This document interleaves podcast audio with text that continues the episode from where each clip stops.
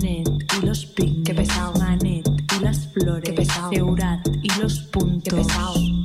Picasso. Oh no, otra vez tú. Oh no, otra vez Y continuamos en todo otra vez, como te decíamos antes cuando estuvimos hablando de eh, las distintas acciones para rememorar eh, los 50 años desde el golpe de Pinochet en Chile hablábamos de las distintas intervenciones en el espacio público para llevar eh, el, foco a distintas cuestiones.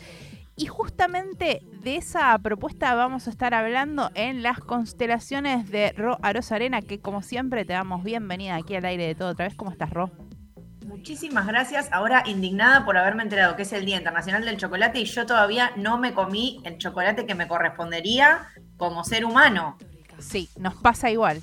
Debería ser chocolate gratis para todas las, para todas las personas, ¿o no? Esto que decía Juli, la, familia Ford, todo lo que nos hemos fumado la familia Ford, en los, los muñequitos que vienen medios raris y no tenemos nuestro chocolate correspondiente. Plástico contaminando el mundo y no nos dan el chocolate que nos corresponde. Malísimo. Es verdad. Eh, tendremos que buscar alguna forma de, de hacer una protesta. ¿Qué te parece si con arte? Me encanta. Bueno, ahí ya hay tema, ¿no? Eh, pensaba que eh, después del encuentro regional eh, que ha ocurrido el sábado y que hemos disfrutado y estado presentes ahí todes, em, me quedé pensando en esta forma de ocupar la calle, ¿no? Que, tenemos los movimientos independientes también, ¿no?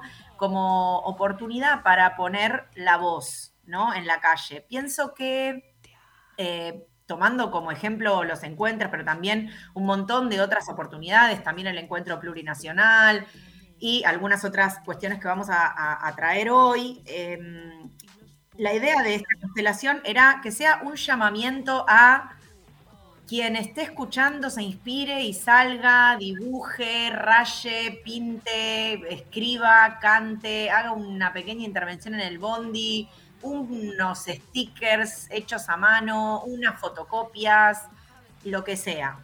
Em, como para también ir sacándonos un poquito la, la opresión y la angustia, ¿no? Y lo que traía hoy era, puse activismo artístico o artivismo, vieron que también se les dice artivismo.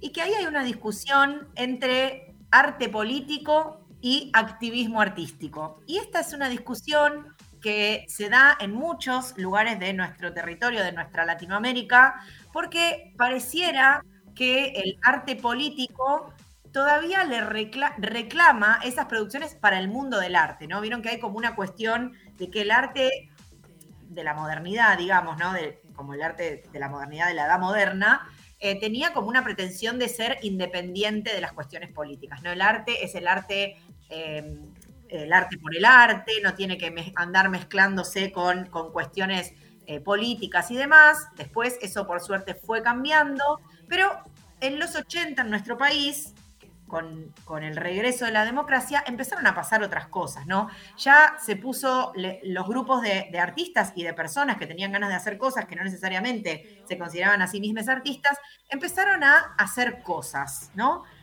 Pensando en, si tuviéramos que definir eh, el, el activismo artístico o artivismo, podríamos decir que son producciones, acciones, en su mayoría colectivas, que toman recursos del mundo del arte, pero con la voluntad de mostrar su posición o incidir de alguna manera en el territorio de lo político.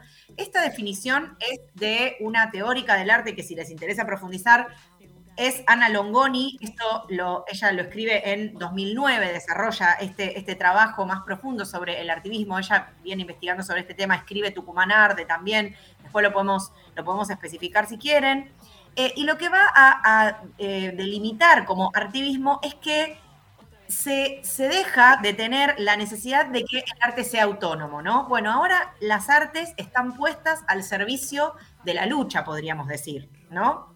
Ya separadas y olvidadas de eh, las instituciones artísticas, si esto va a entrar en un museo, si no va a entrar, si yo soy un artista individual, si esta obra va a tener mi nombre y mi apellido y la voy a poder vender o la voy a poder mostrar o voy a poder poner en mi currículum que hice un mural en una escuela que, ¿no? Como que ese vínculo se rompe. Pasa a ser más colectivo, ¿no? Exacto, y en tanto colectivo y colaborativo, em, deja de tener una sola persona que la produjo, ¿no? Deja de, deja de ser de una persona, ¿no? Esta propuesta es de Pirula Gómez. No, esta propuesta es de esta asamblea o esta propuesta de todas las personas que pasaron por esta calle y escribieron algo en esta pizarra, ¿no? Esto eh, fue generando distintos procesos. Hubo personas que la resistieron, personas que no, pero vamos por las personas que no la resistieron y quienes analizaron estas propuestas, que ahora vamos a ver qué temas tocaron y demás, hablaron de cosas maravillosas como estrategias de la alegría, ¿no? Y esto me gustaba traerlo acá, esta idea es de un autor que se llama Pérez Balbi. Em, me interesó porque la alegría quizás no sea algo que esté em, abundando mucho, ¿no? O, bueno, puede haber algo de alegría, pero también hay mucha preocupación. Y estas estrategias de la alegría, la otra palabra que se utiliza para pensar en estas propuestas es carnavalización de la lucha, cosa que me parece hermoso. Y fíjense qué distinto suena a arte comprometido, ¿no? Una cosa es un arte comprometido, que por supuesto no estamos diciendo que no, ni que sí, ni que malo, ni que bien, ni que nada, pero fíjense que empieza a tener otros colores, ¿no? Estas estrategias de la alegría o la carnavalización de la lucha abre un montón de posibilidades. El hecho de que empiecen a hacer obras colectivas abre muchísimas posibilidades. No sé cómo lo escuchan hasta acá.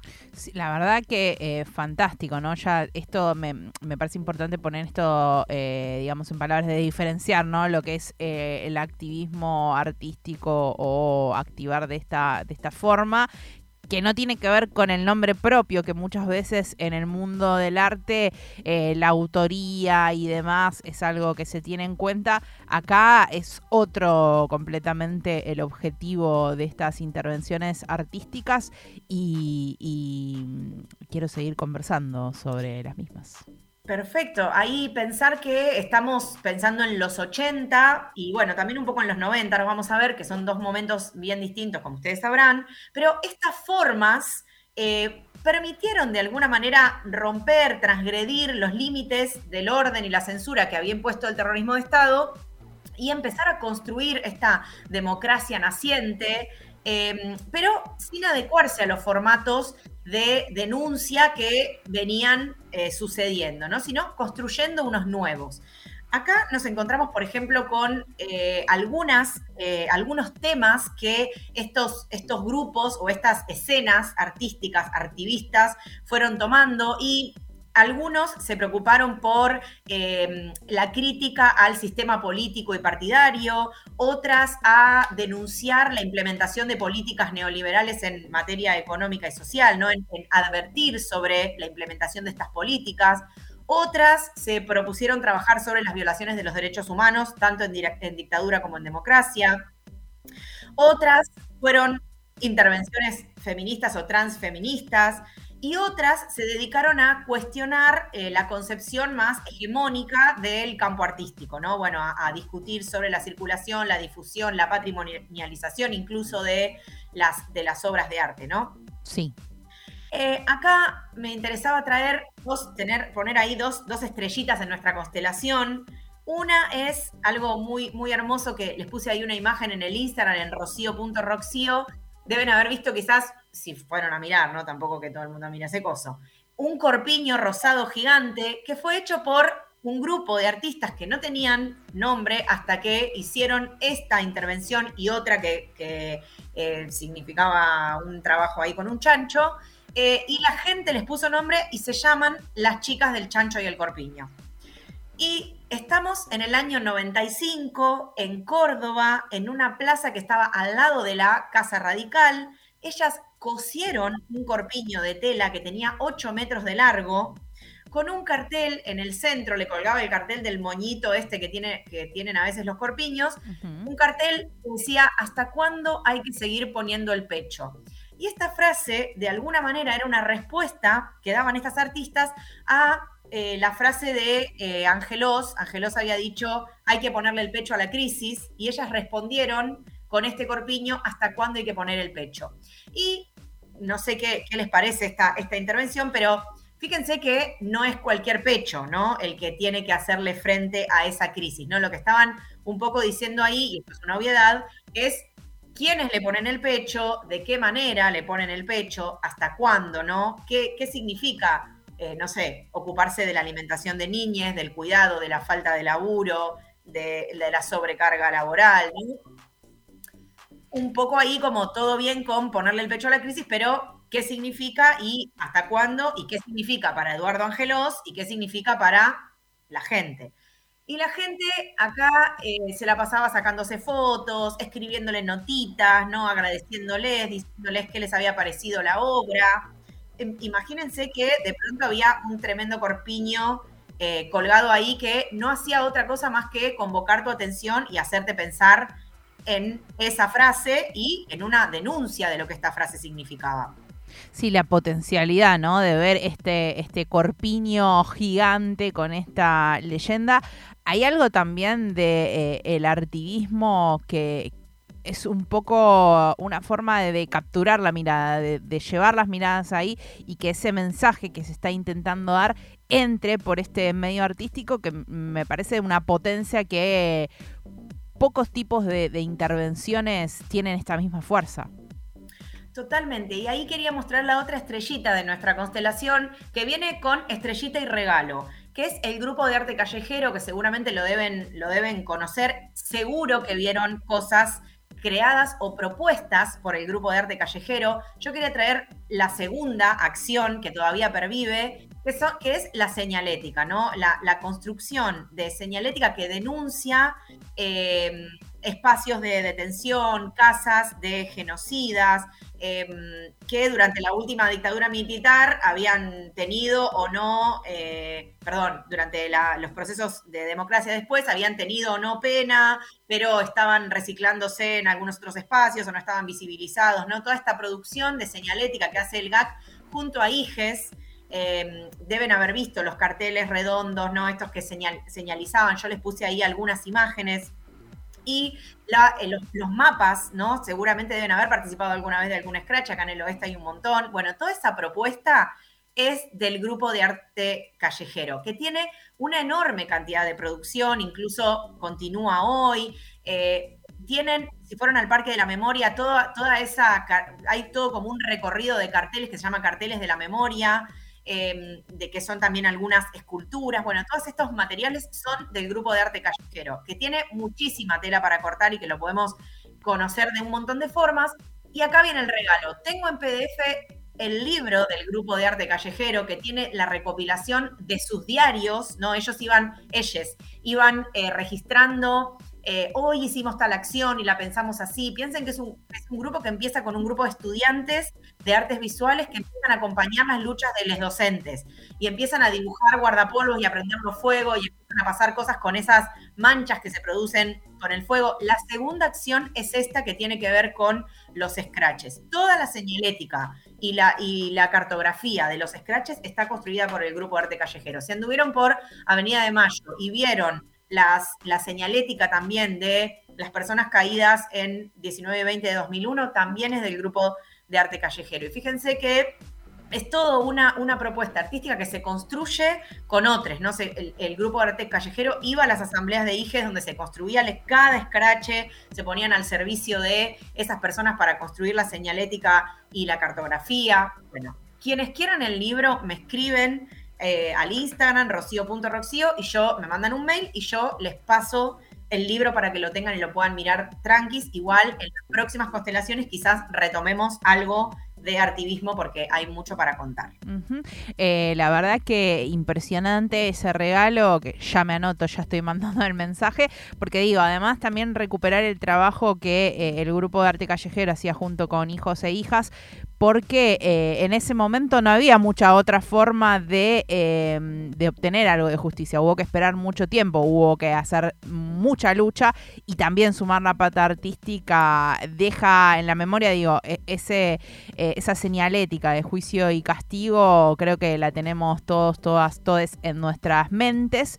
y pensaba también en estrategias y, lo importante que es este trabajo de, que llevaban, bueno, como el diario de cómo iban ocurriéndose estas intervenciones, pensando en el futuro, pensando en lo que nos queda en el momento que estamos y en la necesidad de encontrar nuevas formas de comunicar eh, cuestiones que evidentemente eh, han pasado han pasado de largo de alguna forma.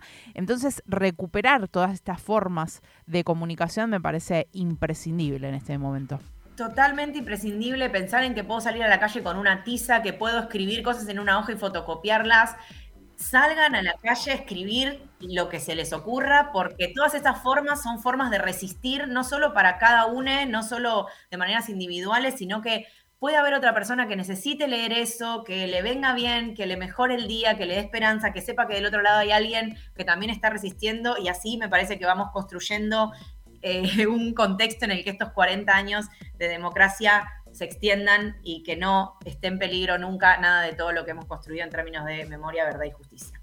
Ro, como siempre, un placer conversar con vos. Invitamos, como siempre, que vayan al Instagram, arroba rocío.roxio y, y, bueno, seguir creando. Yo ya estoy para que nos juntemos en alguna plaza y veamos qué intervención artística hacemos. Cuando quieras. Muchísimas gracias, Ro. Que estén muy bien. Gracias a ustedes. Pasaba Roelos Arena con su columna de constelaciones hablando sobre activismo artístico o artivismo.